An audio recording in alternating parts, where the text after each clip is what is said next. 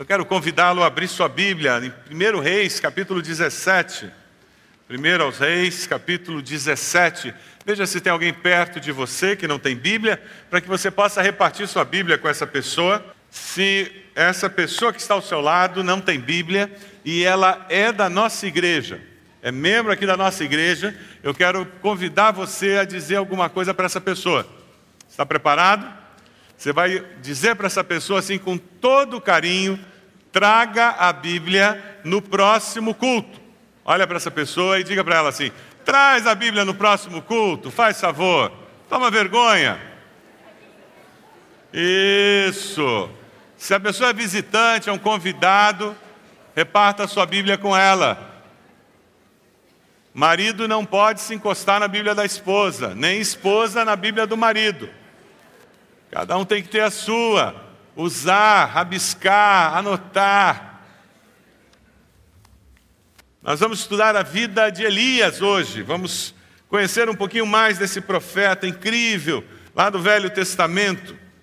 Durante todo esse mês, se você olhar na capa da revista IBB, nós estamos falando sobre o clamor por uma nação mais justa nós estamos num processo de segundo turno, nós estamos recebendo mais e-mails do que a gente queria receber sobre Serra e Dilma. A gente não aguenta mais ver horário eleitoral na televisão, a gente não aguenta mais ler sobre esse assunto no jornal. Não, não é verdade? Parece. Sabe aquela história, tempo de prova? Que você já estudou tanto a matéria que vocês não vê a hora de chegar à prova. não aguento mais ver de novo isso. Eu queria que a eleição fosse amanhã já. Mas não vai ser, vai ser dia 30 só. Então a gente ainda tem tempo para orar. E nós não estamos orando para o PT ganhar ou para o PT perder, para o Serra ganhar ou para o Serra perder. O nosso foco é orar por uma nação mais justa, seja com PT ou com PSDB, amém? Porque se eu coloco o meu foco nisso, independente de quem ganhe, eu continuo tendo o meu foco no lugar certo. Eu posso ter minhas preferências políticas, mas eu tenho que ter o meu foco no lugar certo. O foco é buscar em Deus uma nação mais justa. Elias, o significado do nome Elias é meu Deus é o Senhor. Não podia ser um nome melhor do que esse. Elias, ele, ele foi um profeta lá pelo ano 850 antes de Cristo e o nome dele é muito adequado porque ele vive num tempo em que Israel não tinha ninguém seguindo a Deus. Ele vive num tempo horrível da nação. É interessante porque ele tinha um peso no coração dele. E o peso no coração dele era trazer o seu povo de volta para Deus. Você tem esse peso no seu coração? Você tem esse desejo de ver o Brasil transformado numa nação mais justa? Sinceramente, olha para dentro. Você quer mesmo? Você ora por isso? Regularmente, insistentemente? Você age para que isso aconteça? Converse um pouquinho com a pessoa do lado aí. Pergunta a ela se ela quer que isso aconteça e o que ela tem feito para que isso aconteça, para que o Brasil seja uma nação mais justa. Conversa com a pessoa do lado aí. O que ela tem feito para que o Brasil seja uma nação mais justa? O rei Acabe tinha transformado Israel num país de adoradores de Baal, de vários ídolos, corrupção, o povo não seguia a lei de Deus. Era uma situação muito parecida com a nossa. Uma sociedade sem valores, uma sociedade que não temia a Deus. E Deus levanta Elias e Elias se torna um instrumento nas mãos de Deus para promover justiça, promover transformação, para anunciar a vontade de Deus na sociedade daqueles dias. Elias se transforma nos pés, nas mãos, na boca de Deus, no meio do, do povo. Eu creio que o desafio que nós temos nos nossos dias é nós nos transformarmos nos pés, nas mãos, e na boca de Deus, no meio do nosso povo. Deus nos chama para nós sermos uma nação justa, que tema a Deus. E Deus está chamando o seu povo, eu e você, para nós sermos os seus pés, as suas mãos e a sua boca, no meio desse povo, que não tem o temor de Deus, que segue ídolos. Esse é um grande desafio. Nós vamos descobrir que Elias era um homem que temia Deus e que tinha uma relação com Deus, uma vida de oração com Deus, que permitia que ele ouvisse Deus e que ele seguisse a Deus porque ele ouvia a voz de Deus. A vida de oração de Elias não era monólogo, era diálogo. Ele falava e Deus falava, e ele falava e Deus falava. E porque ele tinha essa interação com Deus, ele tinha como experimentar a direção de Deus na sua vida. Vamos ver um texto de Tiago, vamos ler juntos esse texto que nos fala sobre Elias. Vamos ler juntos? A oração de um justo é poderosa e eficaz. Elias era humano como nós. Ele orou fervorosamente para que não chovesse e não choveu sobre a terra durante três anos e meio. Orou outra vez, e os céus enviaram chuva, e a terra produziu os seus frutos. A consequência dessa vida de oração é que ele viu Deus usando a sua vida de uma forma incrível, sobrenatural. Porque ele falava e ele ouvia Deus falando. Eu estava num evento e eu vi um, e vi um preletor usando um vídeo que eu achei fantástico. O pastor Renato me ajudou demais, a Marcelita. Eles gastaram um bom tempo atrás desse vídeo. Eu disse, mas eu preciso desse vídeo. Esse vídeo retrata muito bem o porquê muitas vezes a nossa vida de oração ela é vazia de poder. Porque muitas vezes a nossa vida de oração é monólogo. E porque a gente não deixa Jesus falar, a gente não ouve o que ele tem a nos dizer. Muito da nossa vida de oração é perdida porque a nossa prática é monólogo e não diálogo. E por isso nós não ouvimos, nós não damos espaço para que Jesus fale para nós. Quando nós começamos a estudar a vida de personagens bíblicos, nós descobrimos que eles ouviam Deus falar. E se você olhar para trás na sua existência cristã, os momentos mais impactantes da sua vida foram os momentos em que você abriu uma janela e deixou Deus falar. E aquilo foi incrível. E eu imagino que para Deus também. Ele disse: Poxa, finalmente eu vou poder falar e Ele vai me ouvir, ela vai me ouvir. Vamos fazer um exercíciozinho agora? Eu queria convidar você a se colocar de joelhos agora. E nós vamos ter um tempo de oração e a gente vai deixar Deus falar também. Se você pode se ajoelhar, se coloque de joelhos agora. Eu queria que você começasse orando pela, pelas eleições. Ore pela Dilma, que tem esse problema de saúde dela indefinido, mas que ela só fica inchada, parece que ela está tomando corticóide. E ore, ore pelo Serra. Eu não queria ser da família deles. Peça graça e misericórdia de Deus sobre a vida deles. Peça que Deus mostre se tem mais algum pedido de oração por eles. E fique em silêncio. Aquietai-vos e sabei que eu sou Deus. Se Deus mostrar alguma outra coisa, peça isso também. Ore pelo povo que vai às urnas. Peça sabedoria dos céus. E fique em silêncio. Ore pelo nosso governador eleito. Peça a bênção de Deus sobre ele. Ore por você, que terá que votar para você ter sabedoria na escolha. Ore pela nossa igreja e diga a Deus como a nossa igreja pode impactar a nossa sociedade. Nos dê direção. Deus nos ensine a, a falar e a ouvir. Nos ensine, Senhor, a esperar tua resposta. Em silêncio. Ó oh, Deus, fale conosco. Fale aos nossos corações. Nós oramos no nome de Jesus. Amém. Amém. Existem dois livros que trabalham com isso, clássicos. O primeiro é um clássico, Celebração da Disciplina, do Foster. O outro, do James Houston, um pouco mais novo, Orando com Deus. Trabalha sobre essa questão do diálogo na vida de oração. São livros simples que ajudam você a trabalhar com esses conceitos. De como eu posso falar e ouvir Deus falando. E eu sempre que ouço Deus falando, eu posso confirmar com a palavra, porque Ele nunca vai contradizer a palavra que é dele.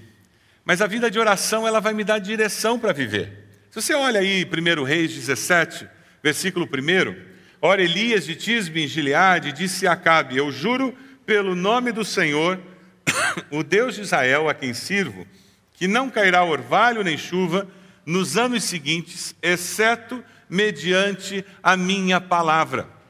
Elias, porque ele tinha essa comunhão com Deus, ele tinha convicção dada por Deus do que ele devia dizer ao rei. O que, que a nossa igreja precisa dizer ao governador do Paraná eleito? Precisa dizer ao prefeito de Curitiba? O que a nossa igreja precisa dizer para as autoridades da região norte da cidade de Curitiba? É esse tipo de pergunta que nós temos que fazer para que nós possamos promover uma nação mais justa, começando de onde nós estamos. Quando nós oramos e buscamos as respostas de Deus, Deus poderá nos dar as respostas, e aí sim nós vamos poder intervir com esta autoridade que Elias tinha para intervir na realidade da sua nação. Depois disso, a palavra do Senhor veio a Elias, no versículo 2. E é impressionante, olha o que, que Deus fala para Elias, versículo 3. Deus diz: saia daqui. Agora que você já anunciou o que vai acontecer, então eu quero que você saia daqui. Momento de decisão, momento de transformação, momento de mudança. E é interessante porque Deus manda Elias sair, e ele o manda para um lugar que era um lugar horrível. Ele vai mandá-lo para um lugar da pobreza, da necessidade. Ele não o mandou para o lugar da prosperidade, não. Porque se você olha o versículo 7, o que vai acontecer é que o rio vai secar. Ora, o rio secou e significa que não vai ter mais comida. Significa crise à vista. E esse é o pulsar da vida. A vida tem esse pulsar de momentos bons e momentos ruins, de momentos de prosperidade e momentos de dificuldades financeiras. E quem não chegou na vida adulta emocionalmente não consegue aceitar esse fato. Recentemente eu conversava com um jovem sobre isso. E ele, revoltado com uma situação financeira difícil, eu disse: Bem-vindo à vida adulta. Criança é que não percebe que tem essa oscilação. Adulto enxerga claramente que a vida é assim. Bem-vindo à vida adulta. Agora, um adulto com Jesus consegue enxergar essa oscilação e ainda ser feliz, porque Jesus nos complementa, Jesus nos ensina a estar contente. E quero animar você para dizer que tem uns períodos que são longos. Tanto períodos bons quanto ruins. Prepare-se para a vida. Bem-vindo à vida adulta. Não é porque eu sou de Jesus, aleluia, que eu só vou ter períodos bons. Porque a chuva cai sobre o justo e o injusto. O sol nasce para todos e se põe para todos. Esse é o pulsar da vida. No versículo 8, a palavra do Senhor veio a Elias. E a palavra vem e o Senhor se revela a Elias porque ele está com o Senhor. 1 Tessalonicenses 5,17 nos desafia dizendo: orem continuamente, estejam sempre orando ao Senhor. As circunstâncias da vida mudam, mas o Senhor não muda se o meu referencial permanece o mesmo, independente das mudanças da vida, eu tenho segurança. Aquele navio que está em alto mar, não importa a altura das ondas, se a minha âncora está firmada no fundo do oceano, eu não serei levado pela tempestade. É essa segurança que tem aquele que crê no Senhor. Elias age com convicção, porque ele sabe quem é o seu Deus, ele vive baseado na sua fé.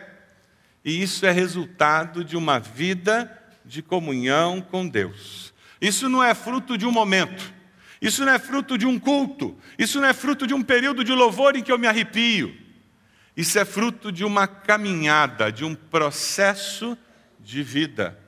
É por isso que nós falamos em processos de discipulado nessa igreja. É por isso que nós falamos de semente, de raízes, nós falamos de conhecendo a Deus, de mente de Cristo, nós falamos de escola bíblica dinâmica, nós falamos de crescermos juntos, estudarmos a Bíblia em grupos. É por isso que nós falamos de semana após semana estarmos juntos em células. É por isso que nós falamos de regularidade nos cultos de adoração, porque é através desses processos de vida que nós chegamos à maturidade.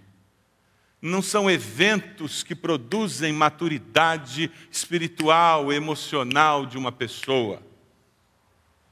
Da mesma forma que um atleta não adquire maturidade física treinando uma vez por semana, não adquire preparação para uma Olimpíada com um mês de treino. Consequência dele caminhar com o Senhor é que ele age com convicção. Quando nós caminhamos com Deus e vivemos uma vida de comunhão com Deus, o nosso coração está afinado com o coração de Deus e nós podemos tomar decisões, até decisões difíceis, mas nós o fazemos pela fé, com convicção porque essa convicção é dada pelo Espírito Santo de Deus que habita em nós. Amém? Mas sabe o que acontece? Veja o versículo 12. O Senhor, no versículo 9, diz: Vai, eu mando você até o lugar, porque eu já falei com uma viúva daquele lugar para que ela dê comida para você. No meio de uma fome, ninguém tinha comida. Deus manda ele ir num lugar para procurar uma viúva. É como se nos nossos dias ele dissesse: Olha, vai procurar uma favela, ninguém tem comida e vai ser o favelado que vai dar comida para você, aquele que tem menos comida da sociedade. Porque naqueles dias a viúva era a que tinha menos condição. E já existia uma fome na sociedade, e justamente quem tinha menos condição é que Deus disse: Você vai dar comida para o profeta. E você vai até lá e pede comida para ela. E no versículo 12 a palavra diz: Eu juro pelo nome do Senhor, a viúva fala para o profeta, o teu Deus, que não tenho nenhum pedaço de pão, só um punhado de farinha num jarro e um pouco de azeite numa botija. Eu estou colhendo uns dois gravetos para levar para casa e preparar uma refeição para mim e para meu filho, para que comamos e depois morramos. Essa viúva estava cheia de esperança, não é mesmo? A pessoa assim otimista, pronta para enfrentar as dificuldades da vida, né? Veja o que ela diz ali no versículo 10. Ela até ia dar água para ele, mas o pão não. O pão eu não vou dar porque vai ser a última refeição que nós vamos fazer. E daí nós vamos morrer. A vida de oração, ela sintoniza a minha mente com a mente de Deus e ela me capacita a me envolver com o próximo, independente da situação dele. Quando eu estou com a mente afinada com Deus, a minha autoimagem está afinada com o que Deus pensa de mim. Então eu me relaciono com quem tem muito dinheiro sem achar que ele é melhor do que eu. E eu me relaciono com quem tem pouco dinheiro sem achar que ele é pior do que eu. Porque eu vejo as pessoas e me relaciono com as pessoas da mesma maneira como Deus as vê. E é por isso que eu posso abençoar essas pessoas, tanto aquele que tem muito dinheiro, como aquele que não tem dinheiro nenhum. A vida de oração nos leva a nos envolvermos com o próximo, e esse envolvimento é um envolvimento que abençoa. Lembra do que Deus falou para Abraão? Abençoar-te-ei e tu serás uma bênção. Deus sempre nos abençoa para que, ao sermos abençoados, o transbordar da bênção atinja as pessoas que estão próximas de nós. Esse é o projeto de Deus. Aquela viúva, ela tinha uma certeza: a minha vida chegou ao final. Eu não tenho mais esperança. Ela não fazia ideia de que Deus a estava colocando diante de um paradoxo. Você não tem nada mas o teu nada nas minhas mãos se transforma em tudo que você precisa para viver. E quem caminha com Deus vive diante de paradoxos. Porque Deus é paradoxal, ele transcende a razão humana. Ninguém consegue colocar Deus dentro de uma caixinha. Ninguém consegue explicar Deus em todos os termos. E é por isso que ele é Deus. E aquela viúva que já tinha resolvido matematicamente a vida dela, esses gravetinhos são suficientes para cozinhar aqueles dois pãezinhos, eu como um, meu filho outro, e pronto, vamos morrer. Não tem mais jeito. Ninguém vai dar comida para nós, porque nós somos dois miseráveis. O que tem o pessoal está comendo, mas também o pessoal não tem. Veja o versículo 13. Quando Deus intervém na realidade da nossa vida, Deus sempre intervém com uma palavra de poder e de esperança. Deus sempre intervém trazendo esperança para o desesperançado. Elias, porém, lhe disse: Não tenha medo, vá para casa e faça o que disse, mas primeiro faça um pequeno bolo com o que você tem e traga para mim. E depois faça algo para você e para o seu filho. É mole? E agora? Ela tinha uma opção. Lamento. O senhor é muito simpático. Eu já lhe expliquei. Minha decisão está tomada. Não reconsidero. O senhor passe muito bem. E ela podia ter feito isso. Não podia. Como nós muitas vezes fazemos. A gente deu aquela janelinha, Deus falou com a gente, Deus colocou a esperança no coração da gente, Deus abriu uma janela de oportunidade e a gente disse: não, não, não, não tem jeito. E a gente continua pelo caminho desesperançado nosso, a gente continua achando que não tem jeito. Sofrendo, reclamando, porque nós não aceitamos aquele desafio de fé que Deus colocou diante de nós. Porque aquele desafio exigia risco, correr riscos. A vida adulta nos expõe a riscos. Não tem como ser adulto sem correr riscos. Na realidade, estar vivo é um risco. Porque a qualquer momento nós podemos morrer.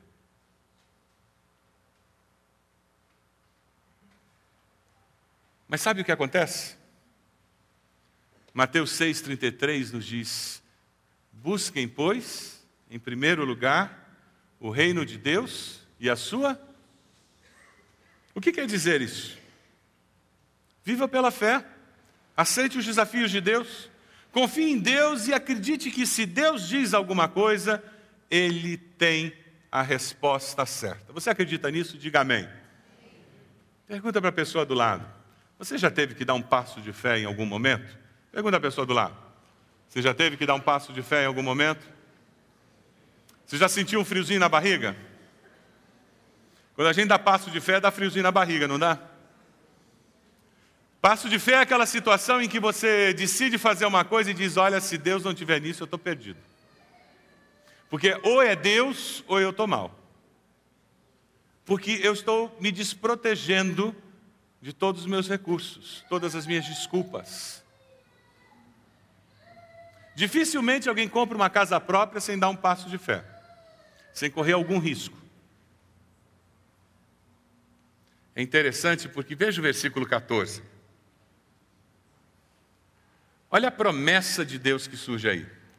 Pois assim diz o Senhor, o profeta falou: a farinha na vasilha não se acabará, e o azeite na botija não se secará, até o dia em que o Senhor fizer chover sobre a terra. Vamos ler todos juntos esse versículo? Pois assim diz o Senhor, o Deus de Israel: a farinha na vasilha não se acabará, e o azeite na botija não se secará, até o dia em que o Senhor fizer chover sobre a terra. Quer dizer,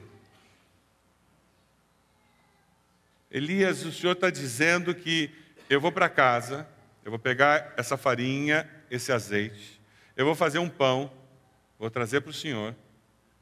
Aí quando eu voltar para casa, eu ainda vou ter farinha e vou ter azeite. Eu vou fazer para mim e para o meu filho. Nós vamos comer. Aí amanhã eu vou ter farinha e vou ter azeite e vou fazer para mim e para o meu filho, vamos comer. Aí depois da manhã eu vou ter farinha, eu vou ter azeite, vou fazer para o meu filho, para mim, nós vamos comer. Isso não lembra a gente daquela história do maná? 40 anos no deserto, o que, que Deus fez? Deus mandava o maná, todo dia de manhã eles saíam, colhiam o maná, faziam os pães, comiam, Deus anunciou que era para eles pegarem quanto maná? Para quantos dias? Só para o dia. Por quê? Se pegasse mais, o que, que ia acontecer? Ia estragar. Todo mundo acreditou, né? Todo mundo sempre acredita no homem de Deus que lidera, todo mundo sempre acredita na palavra de Deus. É assim? Não. Aí teve uns que não acreditaram, pegaram maná para dois dias. O que aconteceu com o maná no dia seguinte? Está todo bichado. Aí eles enxergaram: ah, quando Deus fala, Deus fala a verdade. E Deus dava o maná para aquele dia, eles comiam. Sabe por que, que Deus fazia isso? E daí no final do dia, quando eles começavam a sentir fome, eles tinham que olhar para Deus e dizer: Deus, o Senhor vai dar maná amanhã de novo? Eu estou confiando, Deus, porque o meu estômago está me lembrando. Se eu não confiar no Senhor, eu estou perdido, porque não tem nada para comer amanhã. E daí de manhã cedo eles saíam correndo, olhavam e diziam: tem maná, Deus é muito bom. Aí eles comiam, quanto eles queriam. Chegava no final do dia de novo, o estômago estava roncando, e eles diziam: será que vai ter maná amanhã? Mas ontem teve, hoje teve. Eu acho que Deus não vai falhar amanhã. E aos pouquinhos, um processo de construção da fé ia acontecendo e eles iam aprendendo a confiar em Deus. A mesma coisa aconteceu com aquela mulher. Ela fazia o pão e tinha farinha e tinha azeite. Ela fazia o pão e tinha farinha e tinha azeite. E ela fazia o pão e tinha farinha e tinha azeite. Que coisa, não acaba. E ela fazia o pão e tinha farinha e tinha azeite. Não, não tinha caviar. Não, não tinha carne. Tinha farinha e tinha azeite. Deus suprindo todas as necessidades que ela tinha naquele período. Quantas vezes na minha vida Deus fez isso, suprindo as minhas necessidades básicas em momentos de dificuldade. Quantos de nós aqui já não experimentamos isso, não é verdade? O suprimento de Deus em períodos de desemprego, períodos de enfermidade, é aquele dinheiro para o remédio é aquele mês em que você chega no final do mês e diz: Como é que eu cheguei no final do mês? Como é que o dinheiro deu? É aquela situação especial em que você diz: Como que nós conseguimos chegar e, e suprir tudo? Deus é o Deus que supre as nossas necessidades, porque assim como Ele cuida dos passarinhos, assim como Ele cuida da criação, Ele cuida de cada um de nós, amém? Quem vive com essa segurança não tem medo do desemprego. É claro que ninguém gosta de perder emprego. Mas quem me sustenta não é o meu empregador. Quem me sustenta não são meus clientes que fazem negócios comigo. Quem me sustenta é o meu Deus. Circunstancialmente é através daquele cliente, circunstancialmente através daquele empregador, daquela empresa. Mas se aquela empresa falhar, se aquele cliente não comprar mais de mim, o meu Deus continua o mesmo. Você crê nisso? Diga glória a Deus. É com essa segurança que nós vivemos. E aquela mulher foi vivendo com essa situação, e Deus suprindo as suas necessidades, e Deus sendo fiel em todas as suas promessas. E a vida dela ficou linda, maravilhosa. Ela encontrou um príncipe encantado, subiu num cavalo branco, ela começou a caminhar na direção do sol poente, e estava escrito embaixo: viveram felizes para todo sempre. A vida é assim? Lembra que eu falei que a vida tem um pulsar? A vida é assim, tem um pulsar, não tem? Ela é parecida com a montanha russa. Já viu montanha russa? Você sobe e desce. Só, é uma adrenalina só, né? A vantagem da montanha russa de Deus é que a manutenção é perfeita. O carrinho nunca sai do trilho. E você nunca vai ser jogado para fora do carrinho de Deus. Mas a adrenalina está lá. A vida é assim. A vida é um desafio permanente. Fala para a pessoa do lado, não esqueça. A vida é um desafio permanente. Fala para a pessoa. A gente precisa se lembrar o tempo todo disso. Porque as circunstâncias da vida mudam. Ela teve um problema para se sustentar, não tinha comida, Deus resolveu. Glória a Deus, não tenho mais que me preocupar com isso. Sabe o que aconteceu? O filho dela ficou doente. Veja lá os versículos 18 ao 22. O filho ficou doente e adivinha o que aconteceu? Morreu. E agora? Como é que eu lido com isso? Poxa, eu pensei que agora Deus estava cuidando de mim. Aquele Deus que multiplicou a farinha e o azeite agora deixou o menino morrer? Ele não deixou ele morrer de fome, mas deixa morrer de doença. E ela foi correndo, procurou o homem de Deus. E ele veio, orou. Veja o versículo 22. O Senhor ouviu o clamor de Elias e a vida voltou ao menino. E ele viveu. Ela foi buscar aquele referencial de Deus que ela tinha de alguém que caminhava com Deus. E ela viu Deus agindo. Versículo 24, é muito precioso. Vamos ler juntos? Então a mulher disse a Elias: Agora sei que tu és um homem de Deus e que a palavra do Senhor, vinda da tua boca, é a verdade. Por conviver com aquele homem de Deus, uma pessoa como eu e você, mas alguém que caminhava com Deus, que conversava com Deus, que dialogava com Deus, que aceitava os desafios que Deus colocava na sua vida. Se você lê essa parte de 1 Reis e vê a vida de Elias, alguém que chegou ao ponto de ter momentos de depressão. Alguém como eu e você mas alguém que buscava a Deus, por conviver com alguém de carne e osso, mas que vivia com Deus e que deixava Deus agir na sua vida, aquela mulher disse: Agora eu acredito em Deus. Nós queremos uma nação mais justa. O povo dessa nação precisa nos ver como povo de Deus. O povo dessa nação precisa ver Deus agindo em nós e através de nós. Eles precisam nos ver de joelhos, eles precisam nos ver lutando as lutas da vida com as armas de Deus. Eles precisam nos ver chorando pelas dores e dizendo que nós estamos buscando conforto em Deus. Eles precisam nos ver lutando contra enfermidades e dizendo que apesar da enfermidade, nós estamos confiando em Deus, esperando em Deus. Eles precisam nos ver lidando com desemprego, com dificuldades financeiras, mas mantendo valores, princípios cristãos, porque nós cremos no Deus que nos sustenta. E nós não vendemos a nossa integridade por causa de dificuldades financeiras. Eles precisam ver Deus funcionando, porque nós somos de Deus. E quando nós começarmos a viver assim como povo de Deus, nós começamos a influenciar e criar uma nação mais justa. E aí, como povo de Deus, a gente vai começar a olhar em volta e dizer: mas existe uma instituição ali, que é dessa sociedade que nós fazemos parte. Vamos nos unir aqui e começar a influenciar aquela instituição, porque não faz sentido. Nós temos um hospital público atendendo o povo daquele jeito. Como que nós, igreja, podemos influenciar quem cuida daquele hospital público. E quem sabe, nós é que vamos lá ajudar para que aquele hospital atenda melhor a população. Ou quem sabe nós vamos lá num, naquela delegacia lá de, que faz o atendimento quando rouba um carro. Você já foi ali no Bacaxeri? Toda vez que eu entro naquela delegacia, eu tenho vontade de comprar um, um, uma lata de tinta e pintar aquela delegacia. Eu já entrei umas três vezes ali. Eu acho um absurdo alguém ser atendido num lugar tão porco como aquele.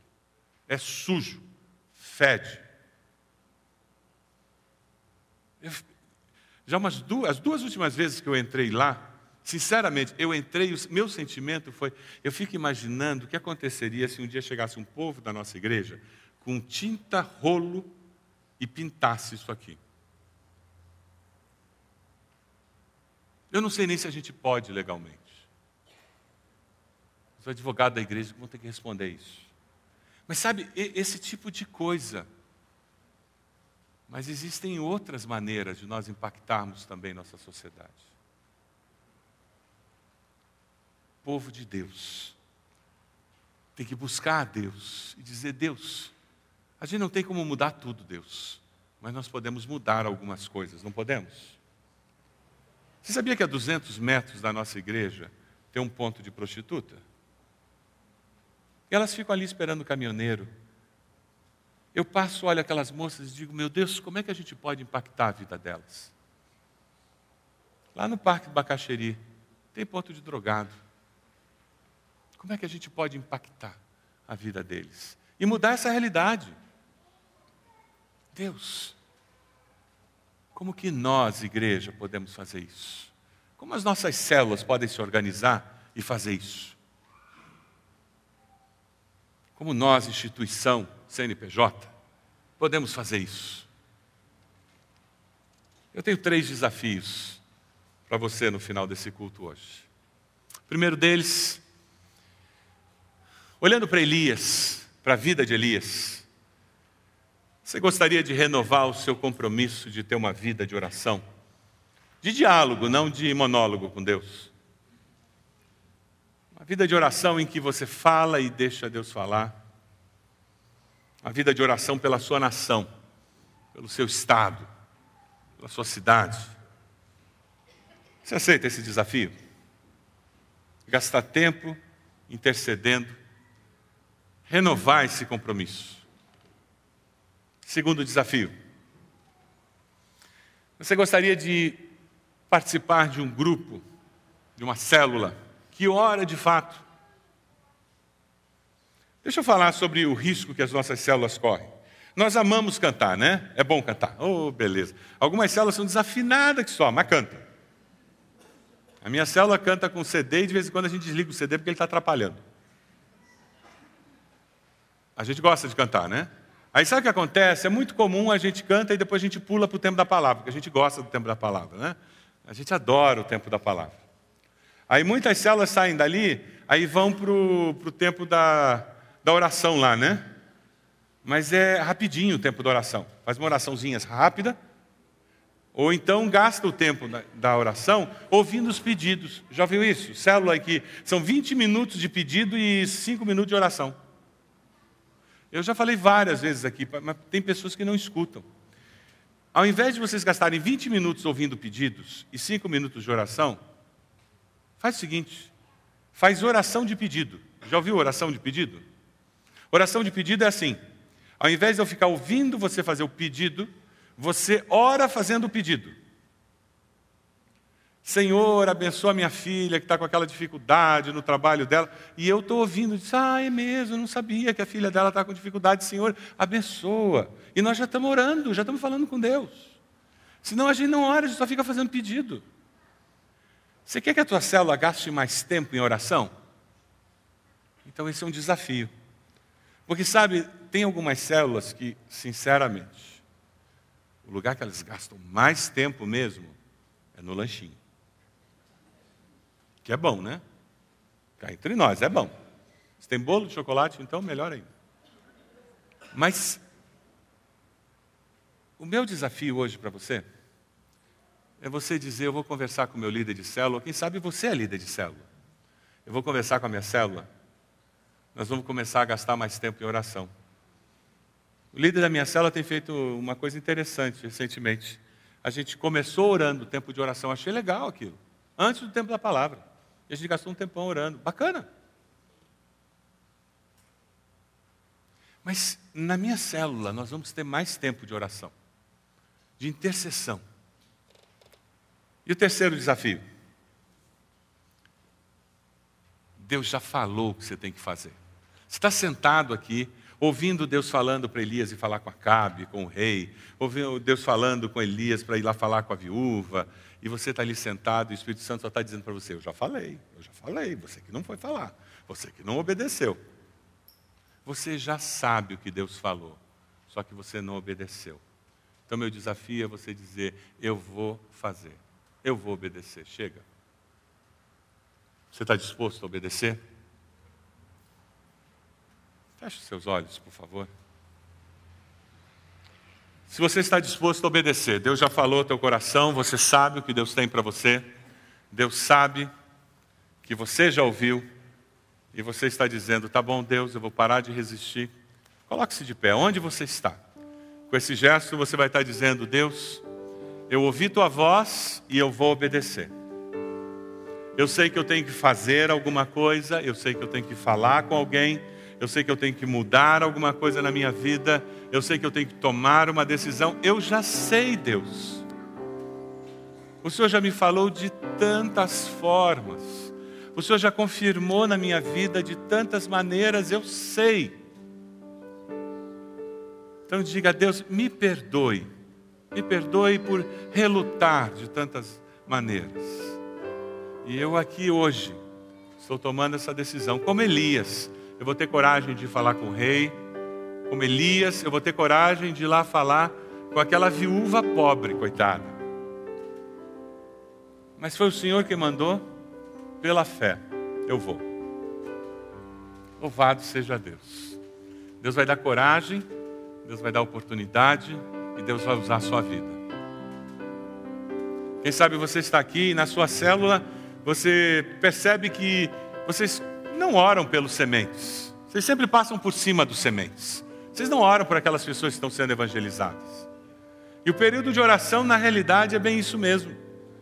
É um período de compartilhar necessidades e uma oraçãozinha de cinco minutos. E você vai conversar com o seu líder sobre isso, pedindo mais tempo de oração. Ou você mesmo vai. Você é líder e você vai mudar isso. Fique de pé onde você está, se essa é a sua decisão.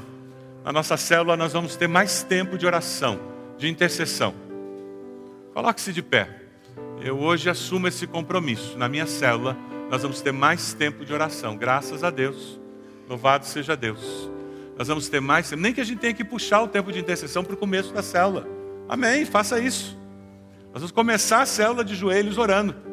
Porque nós vamos priorizar a oração na nossa célula. Nós vamos ser uma célula em que nós vamos clamar. nós vamos ver Deus agindo. Amém. Glória a Deus. Glória a Deus por isso. Nós queremos células que orem, que clamem. Quem sabe a sua decisão é Deus. Eu quero, na minha vida de oração, ter uma experiência mais profunda com o Senhor. Eu vi aquele vídeo, Deus, aquilo ali parecia meu período devocional. Parecia eu fazendo oração, recitando uma lista. Uma lista bem intencionada, Deus. Mas quando eu vi aquilo, eu fiquei imaginando como é que Jesus se sente ouvindo minha lista, Deus. Bem intencionada, mas eu preciso aprender a ouvir Jesus. E você hoje está dizendo: Eu quero aprender a dialogar com o Senhor. Coloque-se de pé. Com esse gesto você está dizendo: Eu quero, Senhor, aprender a ter uma vida de oração em que haja diálogo, conversa com o Senhor. Que não seja só eu falando, mas seja eu falando, o Senhor falando, seja um diálogo, uma interação minha com o Senhor. Amém. Graças a Deus.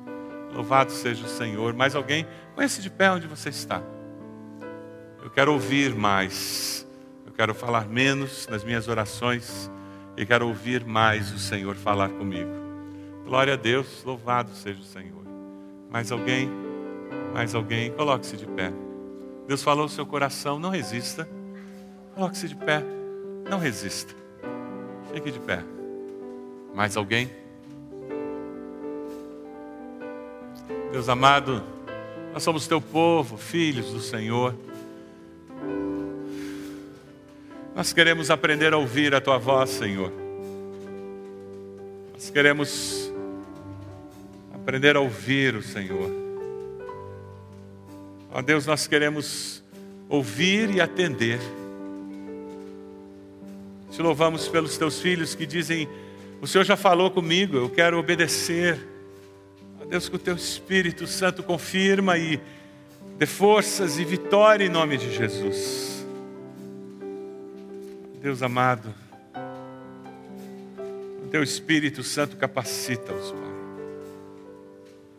Senhor, nós queremos te pedir que as nossas células sejam grupos de intercessores, de pessoas que clamam. Ó Deus, nós queremos ser grupos que oram ao Senhor para que nós sejamos uma igreja que caminha de joelhos. Ó Pai amado, nós clamamos por uma nação mais justa. Nós queremos fazer diferença, Senhor, na nossa nação, para que o Teu nome seja exaltado. Assim como Elias fez diferença na sua nação, Senhor, nós queremos que a nossa igreja faça diferença na nossa nação, para que haja honra e glória para o Teu nome e salvação de muitos na nossa terra. Nós oramos em nome de Jesus. Amém.